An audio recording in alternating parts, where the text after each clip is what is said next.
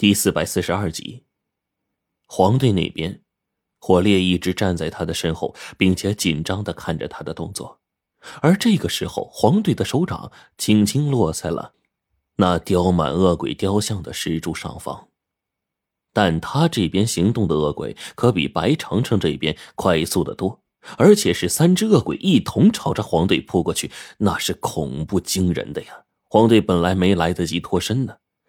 在被这个恶鬼一抓住这个手臂，随后两只恶鬼也及时赶到了，在千分之一秒内已经将黄队给拉了起来，差一点就拖进了石柱子里。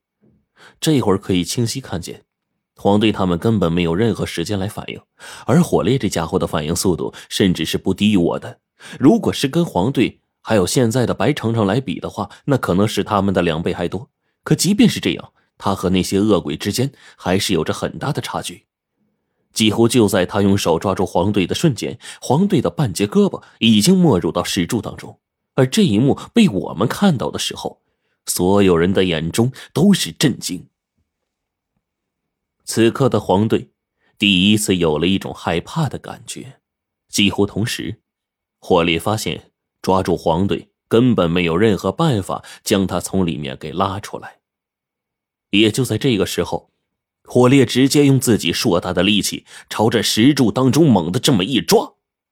如果按照我们之前的能力的话，无论如何，什么石头只要被我们轻轻一抓，都会变成粉末的。被我们抓出来一个洞，这样黄队也就能得救了。但是意外出现了，火烈用尽力气把那石柱就根本就抓不动。他对这诡异的玩意儿无可奈何呀。而此时正是。我将白程程拉出来的时候，我们这边摆脱了控制，幸亏是没有出现意外。但是黄队他们呢，就没那么幸运了。黄队的胳膊鲜血顺着石柱流淌下来，这些鲜血沾染到石柱上的时候，竟然全都没入到石柱当中，这血色很快就消失不见了。一直到了这会儿，我跟火烈才大吃一惊。但是冰窟窿又在这时候出现了意外。惊得我顿时撇下了白程程就冲了过去。几乎在我救出白程程的一瞬间，没有了我的吸引，那两只朝我们冲过来的恶鬼快速回去护佑中间那被封锁阵风的羽人，直奔冰窟窿，朝他猛攻了过去。此时的冰窟窿刚好动作，眼见铜针刚要刺进这羽人的心口当中，但是恶鬼的突然出现，直接打乱了冰窟窿的计划。这些东西锋利的鬼爪直接朝着冰窟窿抓去。若是现在冰窟窿闪避的话，那这次行动就完全失败了。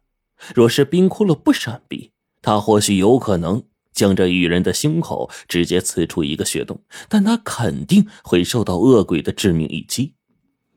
而且，仅仅从刚才这些恶鬼所表现出来的速度上看，这些玩意儿可都不是好对付的东西。骷髅。这时候，我刚想叫冰骷髅一句，让他放弃行动，但是冰骷髅已经豁出去了。他准备硬生生的承受恶鬼一击，然后拼着自己受伤也要重创这条羽人。但此时的冰骷髅想法虽好，实际行动起来却是极其困难的。黄队这边三条恶鬼总算放弃了即将到手的猎物，直奔冰骷髅而去。恶鬼临离开前，狠狠的一甩，将黄队直接甩飞出去。而此刻的黄队。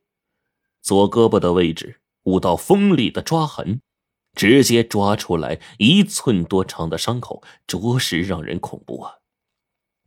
这都还不算，黄队皮肉的位置已经变成了黑色的了。这些恶鬼的身上居然有阴毒，一旦被这些东西侵入体内的话，那黄队只怕就完了。没事吧？火烈赶紧确认黄队的状态，然后咬破中指，在手掌上画了一个血咒。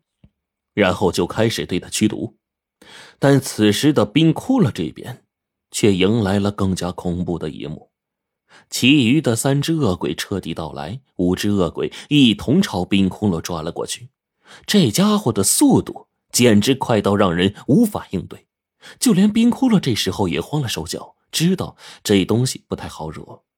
冰骷髅更是这时候做出一个大胆的决定，他直接扔掉了铜针，用自己的另一只胳膊去引开恶鬼。恶鬼们果然中招，此时的两只恶鬼被冰窟窿的另一只手直接吸引过去。冰窟窿此时双手都面临着被恶鬼抓住，然后拖进石柱的风险。也就在这个时候，奶奶的眼中猛然激射出了五道细小的火箭，直奔五条恶鬼。他的这些火箭速度极快，瞬间就迎上这五条恶鬼。恶鬼似乎知道火箭的厉害，转身就退。冰窟窿就趁着这个机会，从刚才的危险当中跳了出来。骷髅喘着粗气，额头上密闭的汗珠告诉我们，他刚才紧绷着的一颗心承受着多大的不为人知的压力呀！而我这时候多少有些庆幸，幸亏我跟白程程这边没有遇到这种情况，不然的话，我也没有任何办法应对。现在危险的可就不止我们了。黄队这时候咳嗽了几声，飞快的吐出几口黑色的东西，这些都是刚才侵入他体内的阴毒。总算呢，被火烈这家伙也帮他排出体外了。白程程赶忙过去帮他包扎，我就来到冰骷髅面前，把他给拉起来，然后说：“骷髅怎么样？”